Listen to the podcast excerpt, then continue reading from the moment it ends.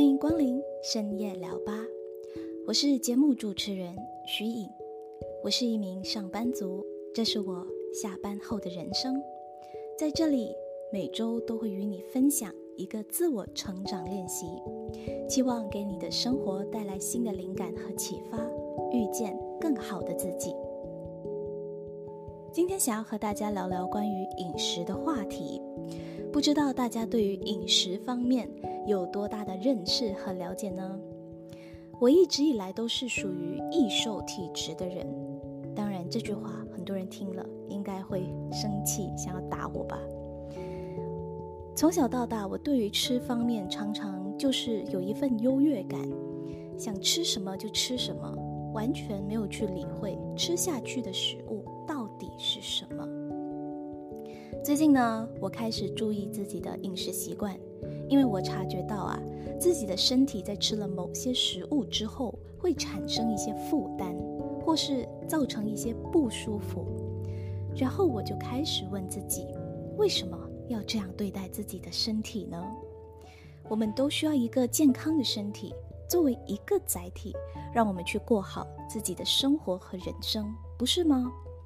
那我们应该要培养有意识的去观察、去了解，我们每天都给自己的身体喂养了什么，这也是一种锻炼潜意识和培养自律自爱的表现。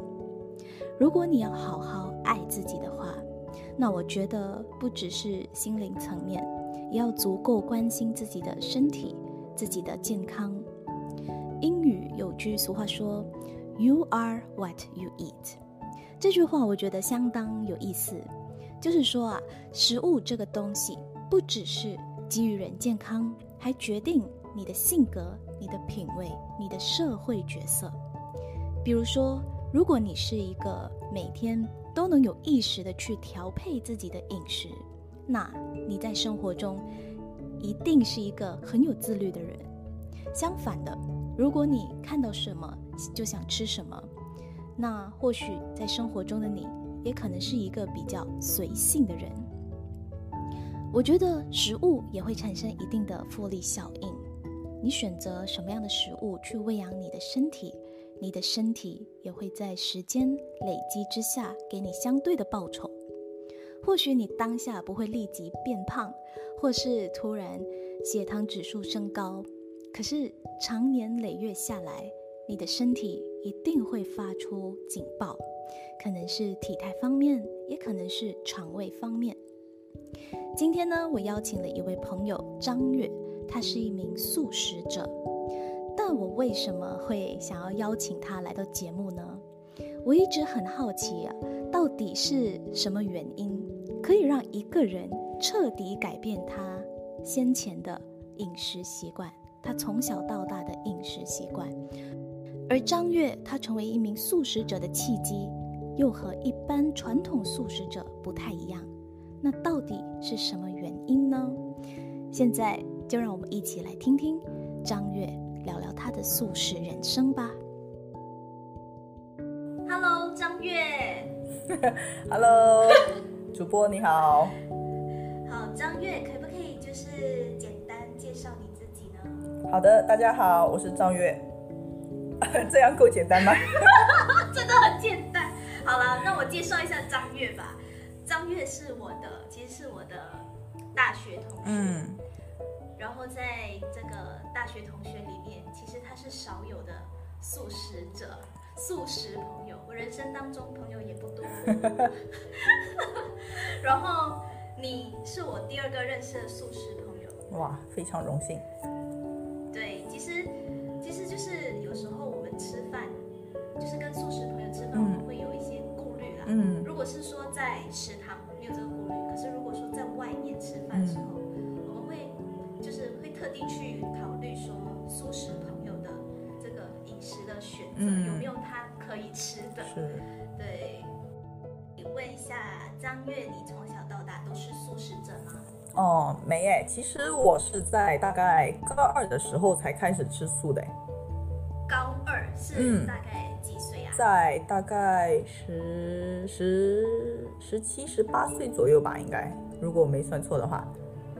所以你的家人也不是吃素的，一开始。嗯，关于吃素的这个，我真的有一个小故事可以跟你分享。这一段吃素的缘，我觉得是非常有意思的。呃，我一直其实相信啊，就是每个人人生中，如果他会成为素食者，一定会有一个契机或者一个缘分，你逼和强求是勉强不来的。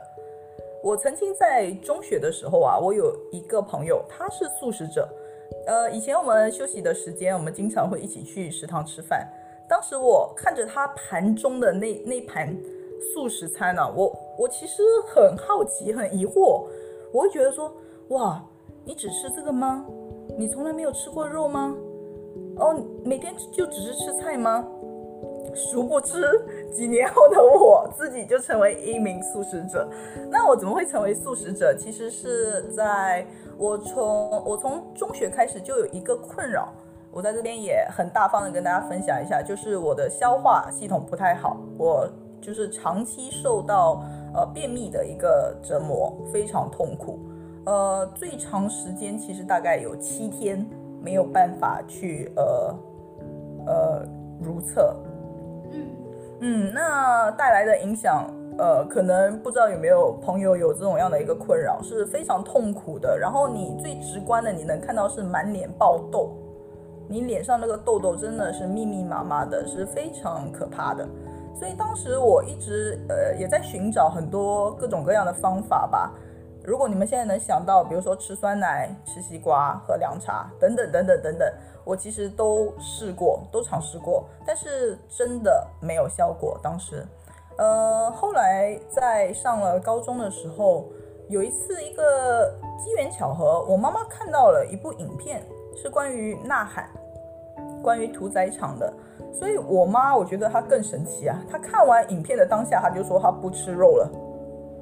哦哦，因为是一部很震撼的一个屠宰场的一个影片，他就说他不吃肉了。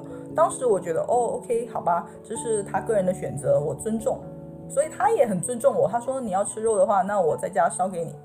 可是当时我又觉得，哎呀，呃，他都不吃了，我还喊他给我烧鱼、烧鸡，好像也有点不好意思，而且也觉得就我一个人吃没有必要啦。所以我就跟我妈说，我在外面我自己爱吃什么我就吃什么，但是我在家，比如说周末。星期六、星期天，我就跟他一起吃点蔬菜吧，没什么的嘛。嗯，这么一吃啊，我当时才发现，我星期六、星期天只要在家跟我妈三餐都只吃蔬菜的话，我发现我竟然可以上厕所了。当时我觉得很神奇，我心想哈，不会是这个原因吧？可是我就想说，那我再试试看。我就突然内心啊，给自己发起了一项挑战。我就想说好，要不然这样好了，我就去，我就在外面，我也给自己挑战一个三天不吃肉，然后我就试试看，然后发现其实在外面很难啊。当时我还比较年轻的时候，很难抵挡某某一些诱惑，有时候会失败啊这个挑战。但是有时候我坚持的时候，我发现哎，真的能解决我那个长期的一个困扰的时候，我在想说。难道这就是我的一个归途吗？难道这就是我的一个最正确的一个选择吗？所以当时我就对自己在心中啊，默默给自己下了这个挑战。但是非常有趣的，我这个人以前很爱吃鱼圆呐，然后我还给跟自己在心里默默的说，我说我再吃一次火锅，我就吃素吧。可是这一个 这一顿火锅。怎么样也实现不了，我不知道为什么。那个时候非常好笑，已经各种约了火锅的局啊，但是怎么样都实现不了。然后最后我心里想说，算了算了算了，这么麻烦，不吃了啦。我说直接吃素吧。嗯嗯，现在回想起来，可能就是那一个决心吧。如果当时吃火锅了，可能也就这样继续吃下去了。有时候我觉得人的一个决定啊，有可能是需要一股冲劲。嗯，一个当下的一个念头，让你去实现，呃，这个这个这个决定吧，或者这个梦想。所以从那次起之后，我就开始吃素啦，就是高中的这一个，嗯，这个缘缘原来还有这样的一则故事，我从来都不知道，我好像呃蛮少分享的，对，对对对，因为我就在哦，所以我这样子听下来，就是其实是从吃素开始改变了你的这个。呃排便的问题，嗯对，也没有去看过医生，所以都是完全靠饮食嗯去改变，对，这是蛮惊人的嘞。是因为呃，我曾经我妈妈也给我买过一些一些药，我不知道她哪里买的，现在回想起来实在可怕，有时候都不懂她是在路边哪一个哪一些呃摊给我买的。当时那些药的确有有帮到一点点，可是当时我就觉得很害怕，因为药总是有很多的副作用，而且会影响你的身体很多的一些。一些功能啊等等，所以当时我吃过一次之后，我说就算它能解决这个问题，我也不敢再吃下去了。后来发现，哎，食疗竟然 能够改变这个问题的时候，我真的觉得哦，很好啊，对吗？嗯所以真的是靠食疗哎。对，所以这个素食，我不知道你有没有自己的研究啦。嗯因为有些素食是可以吃鸡蛋，有些不能吃。嗯那你对这个素食有有多深的了解，嗯可以分享吗？呃，关于素食，我倒是没有去做很多研究，但是我都是在我自身的一个尝试和实验上，我去得出一些结论，还有得出一些心得啊。嗯，关于你，呃，我目前还是一个蛋奶素的一个素食者，就是我还有吃鸡蛋和、喝牛奶。嗯嗯，但是我觉得每个素食者他给自己的一个定位的话，就是看他个人的境界吧。嗯，像我早期一开始的时候，我是一个锅边素，就比如说大家都是在吃火锅，然后我还可以挑里面的一些菜，哦，嗯刚开始这个叫锅边素。对，刚开始比较随缘，或者是呃有一些肉丝炒一些菜，我还是把菜拿出来吃。嗯，但是慢慢慢慢，你吃着吃着，你有一天我就问自己，我说我这样跟吃荤有什么区别？我就觉得，嗯哎、比如说你熬了一股排骨汤炖炖萝卜，我去吃萝卜的话，那我其实不是也是动到你的排骨汤了吗？所以那一天之后，我发现，哎，我我不应该这样，哎，然后我就觉得，OK，我可能可以试着吃的干净一点，我就我从那一天开始，我就没有再吃那个锅边素了。嗯，我觉得这个很很看个人吧。素食除了就是给你的健康带来很大的改变之外，还有没有其他改变？哦，它的呃，我觉得目前从我自身来看，它的改变最大的就是在健康的方面。呃，我有一我有几个啊其实很神奇的一个分享啊，嗯呃，发现神奇的发现，以前我的小腿那个关节那个地方，我每次用手啊去摸就能摸到，它会有有一粒圆圆的，呃，可能是人们很多人常说的是一种像鼓出来的一种脂肪瘤，一大粒哦，还蛮大的。然后当时我就觉得，哦，原来我我从很小的时候就有这个脂肪粒，但我没有太去在乎它，因为人家讲说你不要动它，它也不会带来什么太大的影响，所以我就没管它。后来我坚持吃素很多年之后，我有一天无意间去摸，我发现哎不见了哎。当时我就觉得，嗯，好神奇哦。对，然后以前曾经我我的胆囊上也是长过一块息肉，其实息肉这个东西还蛮危险的，就是你要去看一下它的那个，就好像多出来一块肉在你的胆囊上，然后这个这个你需要你怎么会发现到的啊、哦？因为以前我我会经常每年做一次体检呐、哦，嗯，然后有一年去做体检的时候，发现了长了一块这个胆囊息肉，它叫嗯呼吸的息，呼吸的息。嗯，然后呢，医生就说你要注意，如果它变得非常大，一定要割掉它，不然它可能会有一些负面的一些影响。呃，然后吃到了这个之后，我就也是特别注意我的饮食啊，就也尽量吃素的时候也尽量少吃一些，比如说素肉，少吃一些添加剂，少吃一些油炸的和辣辛辣的一些食物。后来第二年跑去体检的时候，我问医生呢，我说息肉怎么样了？有没有长大？医生说，嗯，没有这个东西啊。你在说什么？我说你再看清楚一点。他说没有啊，哎，就莫名的不见了。所以我都觉得这些太神奇啊。嗯，是那当然，那个最最让我开心的就是脸上痘痘啊，痘痘都没啦，消了，消了。就是现在虽然还会有一点点，但是已经比以前好太多了。你整个看照镜子，就是你很愿意去照镜子。来欣赏自己的盛世美颜啊！当然我，当然我没有啊，就是你更愿意去呃，我觉得可能更有自信了吧，整个人。要不然以前你一照镜子，你发现满脸都是那个要爆不爆的那个痘痘，你真的是很讨厌。嗯，头发都变得顺滑了，所以我觉得这个四个可能是我自身最明显的一些改变吧。好，那你觉得大多数人对素食的看法是什么，或者素食的迷思是什么？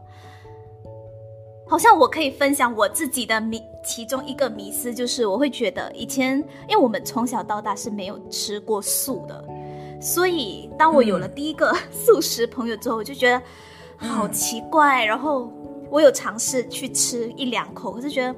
不不怎么好吃，然后吃的又是假的肉，他们叫什么素肉，所以我觉得 素肉 就是那个口感怪怪的。所以你你怎么看？是是，嗯，这个我觉得首先我没有办法代表大多数人，但是我可以分享几个我的朋友以前有提给我提出过一些问题啊。我朋友说他曾经也试过吃素。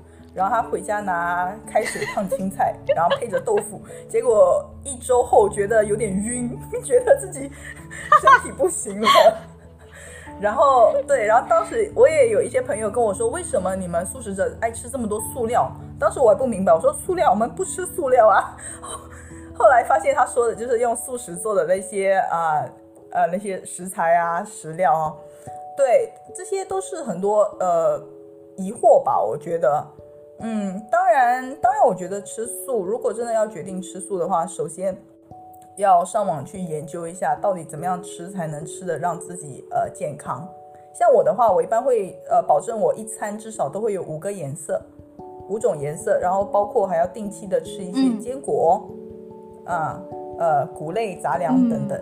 哇，嗯，对，然后其实可以跟大家分享一下啦，以前我妈妈刚开始，因为我妈呃我们家是我妈做菜。他一开始做素食的时候是非常非常难吃的，真的不怕大家笑，真的非常难吃。但是后来有一次，我妈去了一间呃寺庙，以前在那个地方叫居士林，它是有提供免费的素食餐给任何的信众。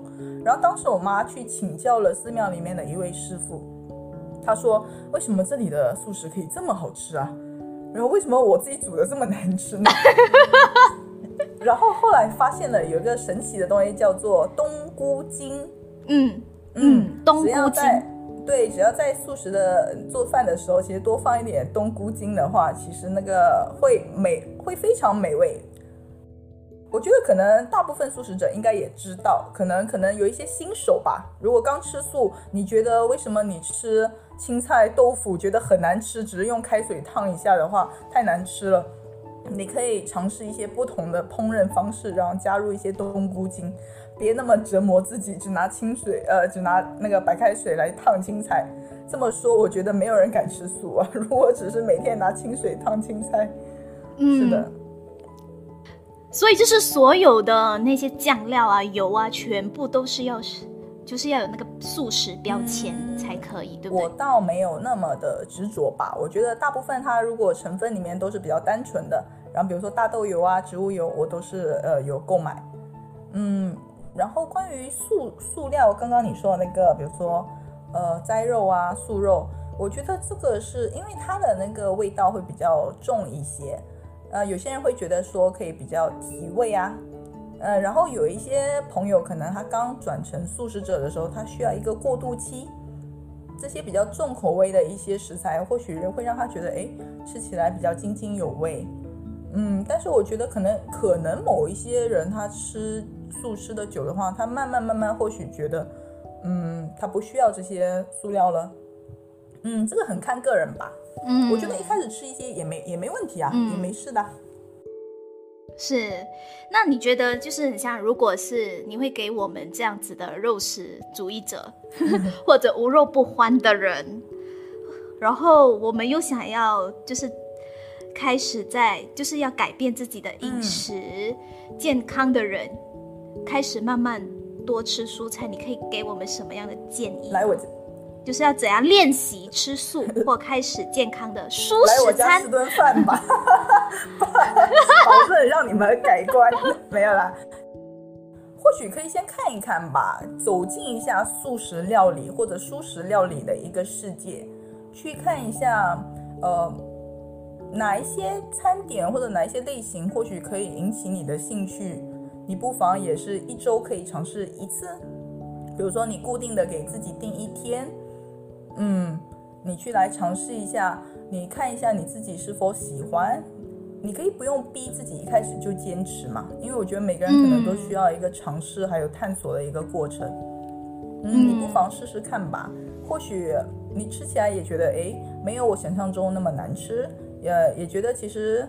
嗯，让我的生活让让我觉得也挺轻松的。有时候我觉得吃顿素啊，特别是晚上或者天气很热的时候，其实身体觉得负担没那么重，其实还挺舒服的。有时候，嗯，真的，嗯。那你觉得你自己在外头就是找素食的时候会遇到什么困扰吗？呃，在新加坡我觉得还是很方便，因为这里的素食真的有各种各样的。而且几乎你走到哪一间咖啡店或者食阁，几乎好像都会有一摊素食的一个摊位。嗯嗯，但是以前我也会遇到一些困扰，比如说有时候去旅游的话，没有办法没有办法找到纯素的一些餐馆，因为比如说你对那个地方很陌生，或者那个地方没有太多素食选择，所以那个的话我就不会太过于强求。我就会跟厨师稍微说一下啊，请他不要放某一些东西，或者用呃用一些其他的蔬菜啊蘑菇代替。大部分我遇到的其实都会配合，嗯，大部分都会配合，只是偶尔的话，可能因为语言或者文化的一些关系，他们还是会可能无意中放上一些葱姜蒜，就是葱和蒜吧，等等。所以是不能放什么葱姜蒜。啊，因为我现在个人吃的是呃，只是蛋奶，我没有吃葱和蒜了。对，蛋奶哦，所以没不能放葱和蒜。对，葱蒜算五星当中的两个。对，所以就看你个人吃素吃到哪一种程度，哪一种要求。明白。所以最严的要求是什么？如果是最严的话，我觉得应该就是无蛋无奶，就是蜂蜜那些起起司都不可以，然后葱蒜还有五星还有其他三个，嗯都不可以。我觉得这应该是最严的吧。哇，葱和蒜都不行啊！我每道菜的料理都一定要有葱和蒜。然后，但是姜可以吗？姜可以，可以，姜可以。姜它不属于五星啊，姜不算，它不是五星。对，所以偶尔我会遇到那种困扰，但是如果人在外面，人家已经尽量呃满足我的要求的话，也就算了啦，把它稍微挑挑到旁边吧。嗯，有时候真的没办法，但是我觉得就是。你刚问到那个，比如说跟朋友一起出出去吃饭，我觉得哇，讲到这个，如果你在收听这个 podcast 的话，如果你是曾经跟我一起出门吃过饭的朋友，我在此要跟你说一声谢谢。我在这里真的真的，我觉得我还算非常非常幸运的，真的，因为我的所有的朋友，我觉得他们都是呃非常善解人意，心地非常善良。我 突然莫名的告白是吧？我真的非常有幸，就是能交到这么好的朋友。因为我自从吃素以来，我没有遇到任何或者太多的阻碍。嗯嗯，朋友几乎就是非常的配合。然后比如说我们出去，他们都会愿意去尝试一顿素。有时候通过这个尝试，其实他们对素食有一点改观哦。嗯，他们会觉得哦，原来素食跟我想的不太一样，还蛮好吃的嘛，然后种类还蛮多的嘛。嗯，然后甚至到后来，有一些朋友真的非常好，他们反而会推荐我，就是说带我去某一些新的我都没去过的一些素食餐馆，然后或者给我介绍某一些素食的蛋糕的品牌，我就觉得哦，有这些朋友真的是非常的非常的感恩，非常好，不容易耶。我曾经听过另外一个朋友分享，就是他也试图转素，然后可是他遇到很多的阻碍。真的，然后有一次，我记得他说他跟他朋友出去吃饭，然后人家就跟他讲说：“哦，你吃素啊？那你不能跟我们一起去哦。”然后我就觉得听到这种话，当时我觉得哦，有点还蛮为他感到有点难过。嗯，因为我我听说过这样的一个说法了，就是朋友就是要靠吃饭啊吃出感情的，就是我们可以通过。哎，比如说今天我们想吃韩国烤肉，走吧，我们去吃韩国烤肉。如果你告诉我说我是素食，我不能吃肉，然后就会很像少了一个那种共同的乐趣。对，所以我觉得你可以找到，哎，你的朋友也可以，就是愿意去尝试吃素，就是一个开放的心态去试新的料理。我觉得是很难得的嘞。是，所以我还是比较幸运的吧，我觉得。那么看到你最近你的 Instagram，其实你的 Instagram 都很用心经营，非常用心经营。因为你的 Instagram 跟很多人不一样，很多人都是发生活照，可是你都是美食照，这是一个小吃货，是吧？对，可不可以给我们介绍几个比较容易做的，就是在家里容易做的？好像比如说，现在我要做一道菜的料理，然后我做菜的料理，我的习惯就是放蒜，没有蒜怎么办呢？那我们要怎么练习？要怎么办？阻断措施期间，呃，因为不能出去吃素，不能出去介绍外面的美食，我就跟我妈妈录了四个张妈厨房系列的一个呃做饭的一个小小的视频吧。然后我我在每每次剪辑那个视频的时候，我发现我妈的那个步骤都是呃惊人的相似，都是开火放油爆姜倒蘑菇，几乎好像大部分都是这几步。所以其实在家做素也是相当简单。如果你不吃葱蒜的朋友，你其实把姜爆一爆，那个姜的味道一出来，也是会让你的呃食物是蛮香的，而且姜对身体的。好处非常多，然后就就看你想吃什么样的一些料理吧。我觉得大家如果有去我的 Instagram，也可以看一看，上面也有我做的一些比较简单的。嗯，我我只是一个小厨，所以做的比较简单。然后我妈妈她做的会比较精致一些。比如说，如果你有兴趣，包括你手工比较好，可以也学一下包包子、包饺子、包云吞等等。嗯嗯，它其实馅料都是蛮相似的，大部分时候都是有香菇、有木耳，呃，或者一些基本的蔬菜，胡萝卜等等。嗯，其实食材都是非常简单。嗯，那可不可以告诉我们的听众要怎么去找到你？好，跟你学习一些简单的，不敢不敢当熟食料理啦。嗯，欢迎大家来跟我分享吧，不敢不敢用学习，欢迎大家来多多分享。呃，我的 Instagram 的呃账号 为什么为什么为什么 为什么变得这么怪？Instagram 的账号其实是呃 V E G Z Z Y，嗯，其实就是想把素食还有我个人的名字把它结合在一起啦，所以就叫呃 V E G Z Z Y。好的，嗯，那呃除此之外还有什么要分享的吗？在最后这个节目里面还有什么话要跟听众说的吗？我觉得，我觉得吃素是一种缘分吧，嗯，或者可能做任何事情都是一种缘分，所以不强求，只是呃不不不强求。我我一般也不会去逼大家，就是比如说要跟着我吃素，但是我觉得不妨可以走进这个世界来看一下，来了解一下，呃，然后如果大家愿意的话，可以从一餐试试看。因为你永远不知道这一餐你一个人能带来的力量有多大，或者这一餐对你或者对他人、对世界的一个影响有多大。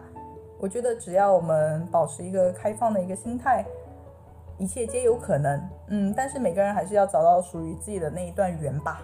嗯，好，谢谢今天张月的分享，谢谢，很开心能够来到这个节目。谢谢谢谢张月接受今天的访谈。通过这次的专访，我并不是想倡导大家要成为一名素食者，因为要不要成为一名素食者，这完全是属于个人的决定。而我想通过张月的分享呢，来借此提醒自己，同时也希望正在收听本期节目的你，让自己更有意识的去了解自己的饮食习惯，更有意识的去感受。自己吃下了食物之后，给你带来的感觉或感受到底是什么？是否会造成你身体的负担？而造成负担之后，会不会导致你变得不开心呢？吃了什么食物之后，又能让你保持身心愉悦？因为我发现啊，自己的饮食开始变得清淡以后，开始有意识的去摄取大量的蔬菜后。我的心情是极度愉悦的，而这也让我更有动力、更有精力去过好每天的生活。这是我们今天要去思考的问题。好，希望这一次关于饮食的自我反思小练习能够帮助到你。如果你喜欢这集的节目，你可以和你身边的朋友分享。你也能够在 Apple Podcast 上找到我，给我留言评分，告诉我你还想要听到什么样的内容。我珍惜每一个反馈和建议，因为你们就是我做节目的动力。也欢迎你到我的 Instagram 留言和我分享你对饮食的看法吧。那我们下期再见，拜拜。